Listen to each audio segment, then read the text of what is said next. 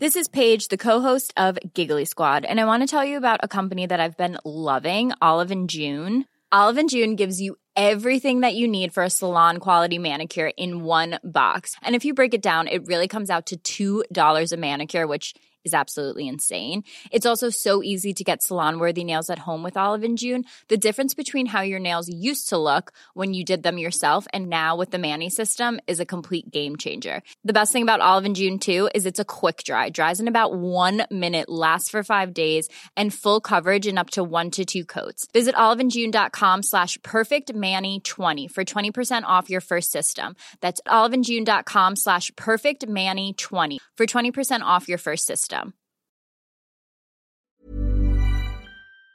Il était hors norme par sa longueur. Trois mois, euh, alors ça arrive bien sûr dans l'histoire judiciaire française, le procès du Bataclan nous le montre bien évidemment, mais euh, trois mois en Alsace, je crois qu'il n'y avait pas eu ça depuis la guerre. Euh, ensuite, il était par la complexité du dossier. Vous aviez trois victimes, vous aviez 19 au départ accusés, donc les choses se multiplient, et ce qui explique la longueur de l'audience. En plus, il était hors les murs puisqu'il avait quitté le palais de justice de Strasbourg, il était installé dans les anciens locaux bancaires qui étaient place de Haguenau à Strasbourg, à côté de l'ancienne maison du bâtiment, qui avait été louée par la justice pour l'occasion. La chambre des coffres en bas servait de geôle pour retenir les détenus pendant les pauses. Il était aussi en nombre par la surveillance, puisque le GIGN surveillait euh, Pierre Baudin. Et puis, euh, c'était hors norme aussi parce qu'il y avait une énorme incertitude. Cette énorme incertitude de savoir si les deux familles Furman et avaient, oui ou non, participé au premier crime, c'est-à-dire à la séquestration, au viol, à l'éventrement, disons les mots, et la mort de, la petite Jeanne-Marie. Le procès de Pierre Baudin en 2007, c'est le procès de tous les records. En deux ans et demi d'enquête sur les meurtres de Jeanne-Marie, Julie et Edwige en 2004, ce sont pas moins de 47 700 pièces qui ont été versées au dossier et rangées dans 85 classeurs.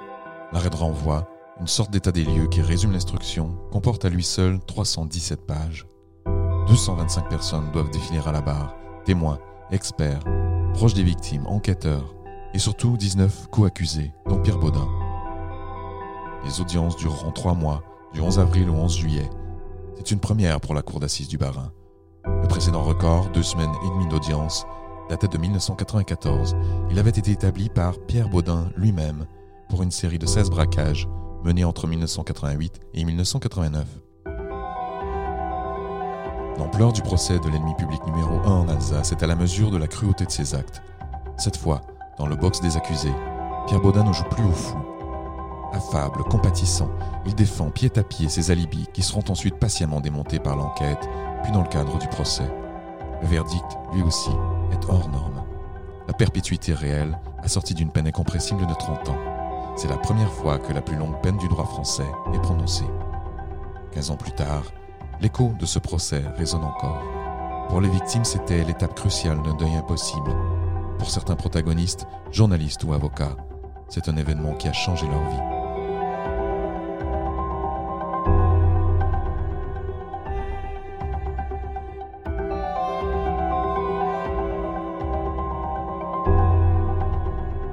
Le 13 mars 2007, avocats et magistrats organisent une discrète réunion. Il s'agit de fixer les modalités d'un procès dont on redoute qu'il se déroule sous haute tension. Déjà, sa durée, trois mois, implique qu'il ne peut pas se dérouler au palais de justice, qui n'est pas configuré pour absorber un événement de cette ampleur. Il faut donc trouver un lieu de repli qui soit à la fois accessible et sécurisé. Le choix se porte sur l'ancienne maison du bâtiment, place de Haguenau, dans des locaux auparavant occupés par une banque. Les anciennes salles des coffres, au sous-sol, seront transformées en geôles pour les six accusés détenus. Un important dispositif de sécurité est élaboré. Quelques 70 policiers, des portiques électroniques, même les abords du bâtiment seront surveillés. Le groupement d'intervention de la police nationale est chargé d'une garde spécifique, celle de l'accusé Pierre Baudin. Quoi qu'il fasse, où qu'il aille, il est constamment sous le regard de plusieurs hommes armés. Ce n'est pas tant que l'on craint une nouvelle évasion comme celle de 1992, qui a donné lieu à une véritable cavale infernale où le criminel avait violé et failli tuer. Non, les policiers tout au long de ce procès doivent surtout protéger l'accusé Baudin, qui fait l'objet d'une véritable haine populaire. À partir du 11 avril, il comparait devant la cour d'assises des mineurs du Bas-Rhin, puisque l'un des accusés avait 16 ans au moment des faits. On l'oublie parfois aujourd'hui, mais Pierre Baudin n'était au départ que l'un des 19 co-accusés dans cette affaire. Les autres étaient membres des familles Furman et Remeter, des Vanier, installés à Rino. Des témoignages d'enfants, au tout début de l'affaire des meurtres de 2004, avaient mis les enquêteurs sur leur piste. Avait-il séquestré Jeanne-Marie, dix ans, l'une des trois victimes dont le souvenir hante ce procès? Avait-il participé à son meurtre? Il y avait eu des aveux, certes, mais aussi des incohérences, des rétractations, de nombreux rebondissements au fil de l'instruction. La question de leur participation à ces faits sordides faisait l'objet d'un vif débat en amont du procès. Les audiences ont révélé ce débat au grand public. Certains avocats évoquent déjà un outro bis du nom de cette affaire d'agression sexuelle sur mineurs qui avait débouché en 2004 sur l'acquittement d'un grand nombre d'accusés. Thierry Moser, l'avocat de la famille de l'une des victimes, Julie Charche, résume le sentiment qui prédominait à l'amorce du procès. Nous n'avions aucun aveu euh, dans cette procédure, aucun aveu de, de Baudin, euh, rien. Heureusement, heureusement Dieu soit loué, nous avions quand même des preuves de nature scientifique en quantité euh, respectable, alors que, alors que s'agissant des vanniers, qui étaient également à tort, à tort poursuivis dans ce procès, nous avions immensément d'aveux de la part de ces vanniers et nous n'avions aucun élément de nature scientifique. La pression est forte. Dès le départ, une jurée craque lors du tirage au sort. Elle doit être remplacée. Par ailleurs, du côté de la défense de Pierre Baudin, l'avocat Marc Vial se retrouve soudainement seul. Euh, d'abord, je tiens à dire qu'au départ, nous étions un collectif de quatre avocats euh, qui avions décidé d'unir nos, efforts pour, euh, pour, le procès Baudin qui devait durer trois mois. Et malheureusement, mes trois autres confrères, pour des raisons leur appartient, on jeté l'éponge avant le procès. On a un peu le sentiment d'être seul contre le reste du monde. Et trois mois, c'est long. Au premier jour d'audience, Pierre Baudin s'avance dans le box, silencieux. Il a 59 ans, porte une chemise blanche, un veston sombre, des cheveux gris, mi-longs. Pas de coup de théâtre cette fois, contrairement à son habitude. Il s'est bien préparé et se montre rationnel. Pierrot le fou n'est plus fou. Il a une nouvelle stratégie la victime, c'est lui. Ce procès, un coup monté. Il se croyait le maître de son procès, il discutait absolument euh, avec, euh, avec acharnement.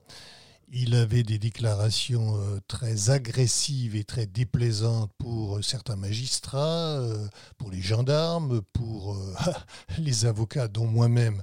Et puis il s'efforçait de convaincre et je dirais de, séduire, si je peux employer ce verbe, les, jurés en, se drapant dans, sa prétendue, euh, dignité.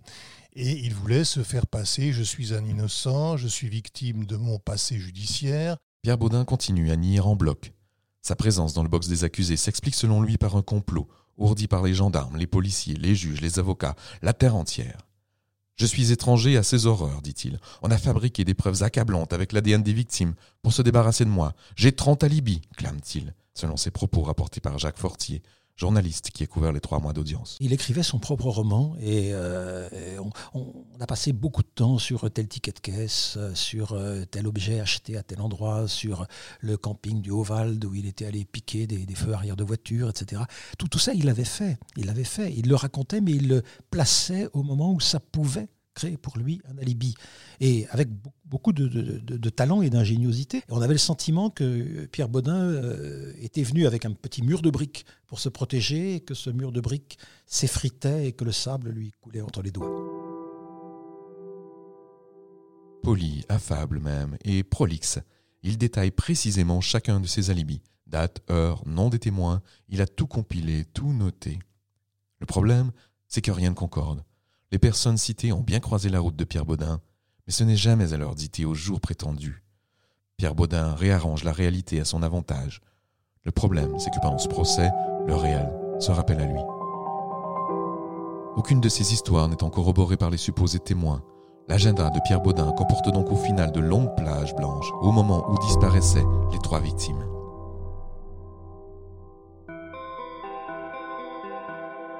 Devant l'évidence, l'accusé persiste à nier.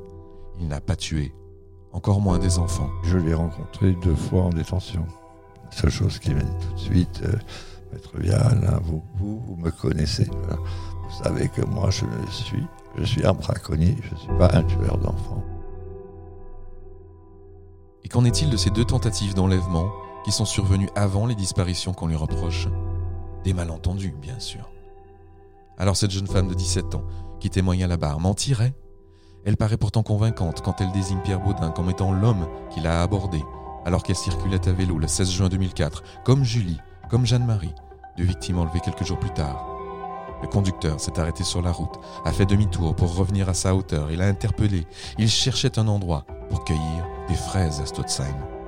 Il l'a ensuite questionné sur un bal qui devait se tenir à Zellwiller. Elle l'a trouvé bizarre, a tenté de remonter sur son vélo, mais il l'a prise par le bras. Elle a crié, fait des signes. Heureusement, une camionnette s'est approchée, à ce moment-là, au loin sur la route. L'homme bizarre est alors remonté dans sa voiture et s'est éloigné.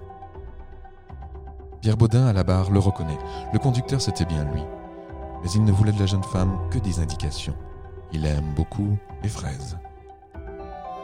Puis on écoute l'histoire racontée par un ado de 14 ans qui faisait du stop à Mutzig pour rejoindre Molsheim et a vu s'arrêter à ses côtés une Ford Escort blanche, la voiture conduite par l'homme qui se tient dans le box des accusés. L'ado monte à bord, mais la voiture ne s'arrête pas à Molsheim.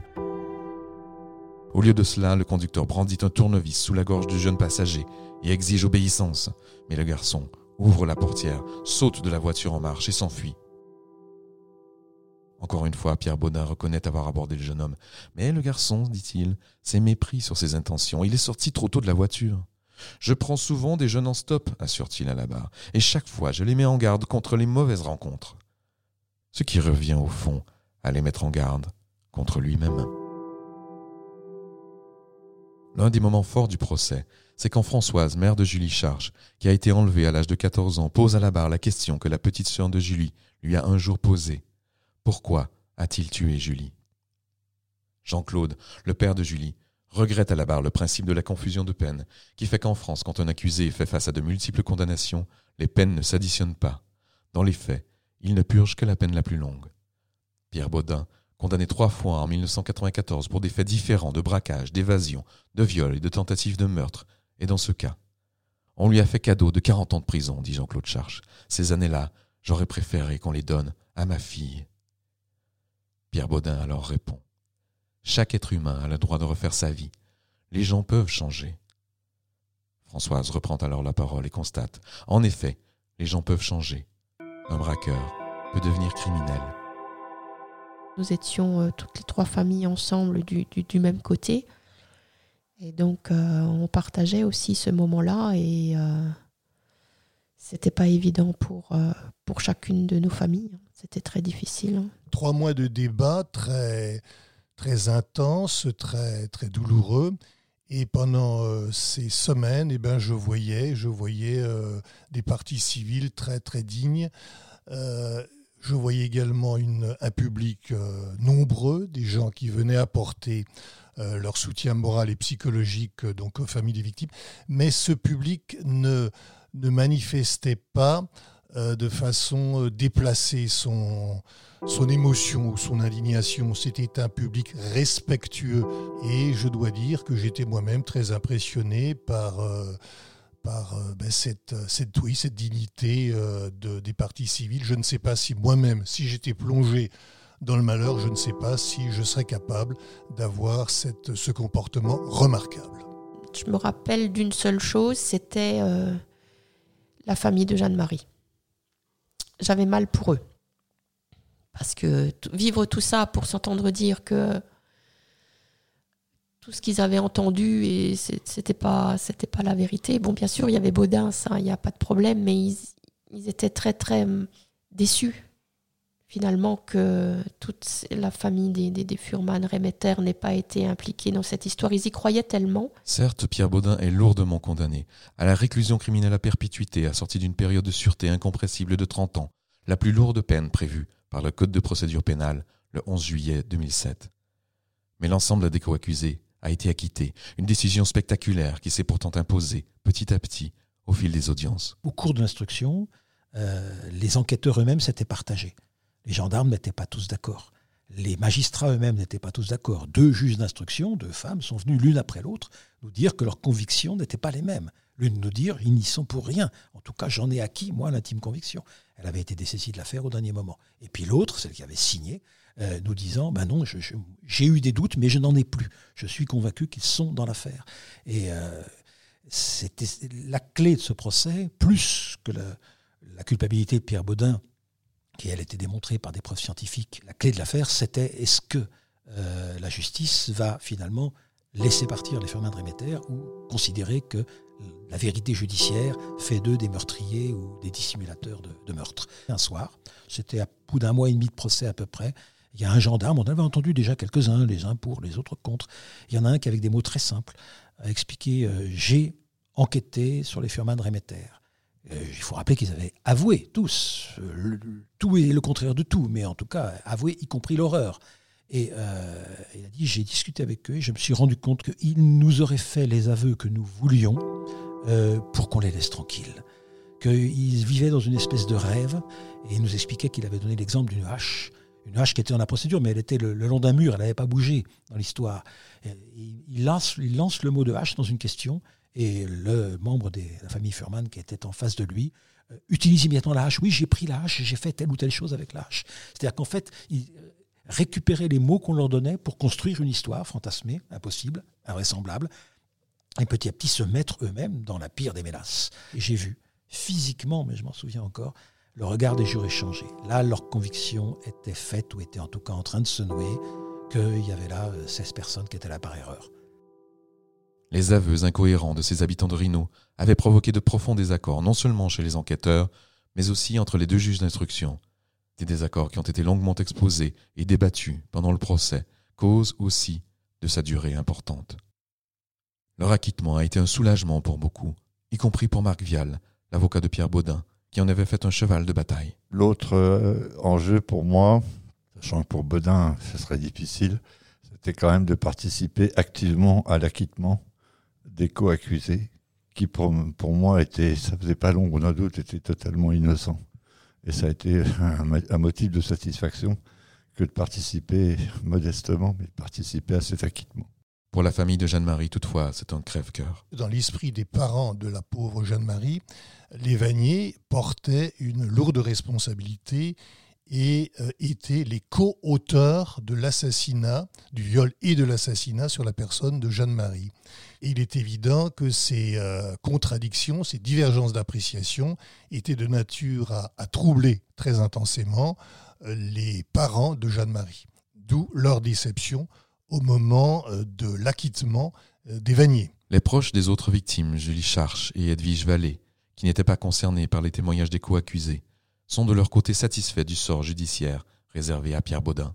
Nonobstant les dénégations constantes et virulentes de Baudin, il a été condamné à la sanction maxima, ce qui évidemment m'a donné ainsi qu'à mes mandants toute satisfaction. C'était un soulagement puisque dans un procès d'assises, euh, il y a toujours, comment dirais-je, une certaine part d'incertitude jusqu'au dernier moment. Mais il est évident qu'un verdict même euh, très satisfaisant au plan judiciaire ne remplace pas, ne peut pas supprimer la douleur résultant de la réalisation du crime. Euh, le verdict de condamnation permet aux victimes de vivre moins mal, mais bien entendu ne peut pas effacer leur, douleur qui est absolument, euh, je dirais, éternelle. Quant à Pierre Baudin lui-même, il reste de marbre. Lorsque le verdict a été prononcé, je n'ai pas le souvenir qu'il ait manifesté de quelque façon que ce soit. Moment du verdict, euh, il est resté assez stoïque, je pense. Je me souviens beaucoup d'émotions euh, parce que le verdict d'abord était celui qui acquittait l'ensemble des, famille Furman et Remeter qui étaient là. Les avocats étaient extrêmement émus. J'ai vu des larmes dans les yeux de plusieurs avocats. Euh, c'était un grand moment d'aventure judiciaire, d'une certaine façon. Les familles, évidemment, euh, bouleversées. mais Pierre Baudin est resté assez sobre, assez comme si cela arrivait à quelqu'un d'autre. Et puis immédiatement, il est redevenu technique. Il est redevenu technique, il s'est penché pour son avocat. L'avocat a annoncé peu de temps après qu'il allait faire appel. Euh, Pierre Baudin connaît la procédure, il n'abandonne jamais une voie de droit, il est allé chercher devant la Cour européenne de justice et, tout ce qui est possible, et jusqu'à la fin de sa vie judiciaire ou de sa vie tout court, il continuera à essayer de voir s'il y a une porte de sortie pour faire reconnaître ce qu'il croit être son innocence. Car Pierre Baudin, braconnier, braqueur, violeur, meurtrier, est aussi un redoutable procédurier, qui sait exploiter à son avantage les moindres opportunités laissées par le droit déjà en 1994, alors qu'il avait été condamné à 30 ans de réclusion, dont 18 ans incompressibles. Il avait fait appel, puis s'était pourvu en cassation pour obtenir une réduction de la durée de sa peine à 20 ans. Détenu modèle, il a obtenu ensuite une remise de peine pour bonne conduite, puis a bénéficié d'une libération conditionnelle. Il est donc sorti de prison le 15 mars 2004, trois mois avant de commettre l'irréparable. Mais cette fois-ci, la justice est implacable. Les magistrats, au terme d'un procès en appel en 2008 devant la cour d'assises de Colmar, confirment la peine de réclusion criminelle prononcée en 2007. Pierre Baudin se pourvoit en cassation, même sans ses avocats qui décident de ne pas aller plus loin. Un pourvoi sèchement rejeté en janvier 2010.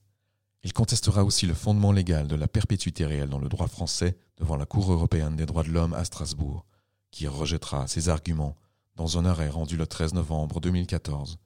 Pierre Baudin a aussi demandé plusieurs fois la révision de son procès, une demande que la Cour de cassation a finalement jugée irrecevable le 10 octobre 2019. Cette dernière décision est sans recours. Pierre Baudin est donc définitivement condamné. Il ne pourra bénéficier d'aucun aménagement de peine avant 2034. Il aura alors 87 ans.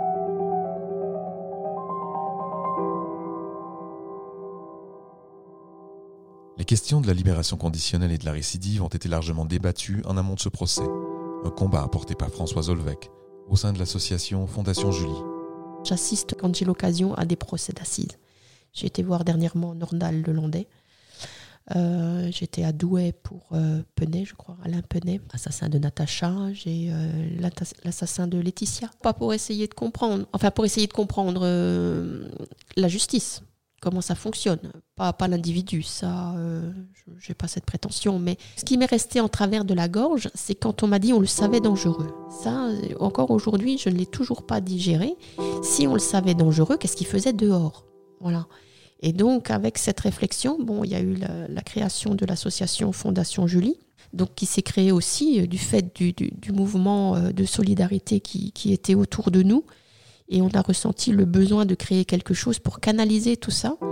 Maintenant, je, me permets avec euh, cette association de d'assister à ce genre de procès parce que des individus dangereux, il y en a. On le sait. Mais ce que j'aimerais beaucoup, c'est que du moment qu'on le sait, on ne les relâche pas aussi facilement que Baudin a été euh, remis en liberté. La liberté conditionnelle n'est pas remise en cause. C'est un très bon instrument, il n'y a pas de souci mais bien choisir l'individu qui en bénéficie de cette libération conditionnelle. Donc il s'agissait de savoir pourquoi cet individu très dangereux avait obtenu une libération conditionnelle. Et là, je me souviens très bien que le magistrat, le juge de l'application des peines, a été mis en cause avec une certaine virulence par certains. On lui reprochait un laxisme excessif. Et je me souviens que Bien qu'avocat de la partie civile, j'ai pris la défense de ce magistrat en disant qu'il n'avait fait qu'appliquer les dispositions légales, mais il est vrai que le fait que Baudin n'avait fait que quelques années euh, de prison était de nature à choquer légitimement beaucoup de personnes. Dès le 10 juillet 2004 à Colmar, une grande marche silencieuse avait été organisée pour les victimes de Pierre Baudin, à laquelle assistaient 5000 personnes. La cause défendue par les proches des victimes a été entendue ce jour-là, au niveau national, si bien que le garde des Sceaux lui-même, Dominique Perben, a dû réagir en manifestant son soutien aux familles. Depuis, le cadre judiciaire a évolué. Euh, les textes ont changé depuis, notamment en raison de cette affaire et la fondation euh, de l'association qu'a créée la mère d'une de, des victimes, de Julie Charche, Françoise Charche, la fondation Julie, a notamment euh, beaucoup milité pour que ces textes évoluent en la, en la matière et qu'on euh, ne remette pas quelqu'un de dangereux euh, en liberté. Mais, en l'occurrence, en prison, Pierre Baudin est un détenu modèle, est un détenu d'une douceur, d'une gentillesse, d'une courtoisie, d'une amabilité, qui évidemment ne peut absolument pas laisser soupçonner que cet homme euh, cache euh, comme ça des, des, bouffées de violence euh, et de violence perverse dans, dans son corps et son esprit. Ce n'est pas parce que le procès s'est terminé le 11 juillet 2007 que tout s'est arrêté à ce moment-là pour les principaux protagonistes. Quinze ans après, il leur reste par exemple des souvenirs forts. C'était trois mois de intense, vraiment intense et humainement troublant parfois, riche. Euh, je ne racontais pas tous les soirs à mes enfants ce que j'avais entendu, ça va bien, ça va de soi. Euh, ils ont tous compris, mes proches, que je vivais là quelque chose euh, d'un peu exceptionnel. Ce fut professionnellement une expérience tout à fait intéressante, une des plus riches de ma vie professionnelle, et humainement, ce fut quelque chose dont on, évidemment, on ne ressort pas complètement indemne. Quand le journaliste Jacques Fortier revient sur cette période, il s'aperçoit que de là lui est peut-être venue une vocation. J'ai écrit euh, mon premier roman policier, Sherlock Holmes et le mystère du Haut-Königsbourg, en 2009, donc quelques mois après le procès en appel d'assises de Pierre Baudin. J'avais jamais fait le lien. Et c'est un jour en présentation dans une librairie de Mulhouse qu'un ami, qui par ailleurs est pasteur protestant, euh, a posé en public la question mais est-ce que j'ai suivi vos, j'ai lu vos papiers sur l'affaire Baudin, euh, est-ce que vous faites un lien entre le fait que vous ayez passé trois mois dans à suivre cette affaire et le fait que vous ayez écrit un roman policier, que vous soyez enfin arrivé au bout d'un roman. J'ai regardé et je me suis dit, mais il a raison. Il a raison. Ça a été pour moi une façon de, mettre à distance, d'une certaine façon, ce vécu tragique que j'avais côtoyé pendant trois mois, en inventant un vécu fictionnel et beaucoup moins tragique, même s'il y a des morts dans un roman policier, inévitablement, mais ce sont des morts de papier. Euh, et je pense qu'il y avait un lien entre les deux. L'avocat de Pierre Baudin, Marc Vial, n'a plus repris de clientèle après ce procès. Il a mis fin à sa carrière rapidement. J'ai gardé quelques dossiers d'assises que j'avais et euh, j'ai décidé de prendre du recul. J'avais l'impression d'avoir fait un peu le tour du problème quand même. Trois mois, ça a été. Euh, oui, parce que j'avais un cabinet aussi derrière, donc ça a été dur. Trois mois quand on est seul. Seul contre le reste du monde. C'est pas facile. Pour les familles des victimes, le procès de 2007 n'était qu'une étape, une étape judiciaire, compte tenu des nombreuses procédures qui ont suivi à l'initiative de Pierre Baudin. Une étape aussi d'un deuil impossible. 15 ans après le procès, 18 ans après les faits, François Zolvec se bat, toujours. On fait tout un procès, on fait venir des experts et des experts et des experts, on écoute pendant des heures nous dire qu'ils sont dangereux, tout ça pour mettre ça dans un dossier je ne veux pas dire qu'on l'archive, mais quasiment. Et puis 20 ans après ou 30 ans après, ben, la personne va sortir, euh, voilà. Une page s'est tournée, quoi. Non, ce genre de page ne se tourne jamais. Pourquoi je continue? Ben Justement pour que il n'y ait plus ce, genre de situation, de savoir l'individu dangereux et de lui permettre de récidiver. Ça, faut plus que ça se passe. Les garder à l'écart de la société, ça c'est primordial pour que d'autres enfants puissent continuer à faire du vélo le soir à 5 heures sans risquer d'être euh, emportés par je ne sais qui.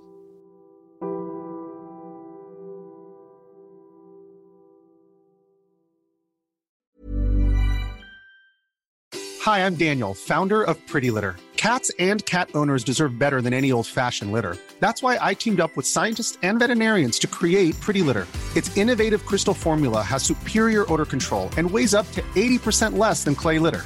Pretty Litter even monitors health by changing colors to help detect early signs of potential illness. It's the world's smartest kitty litter. Go to prettylitter.com and use code ACAST for 20% off your first order and a free cat toy. Terms and conditions apply. See site for details.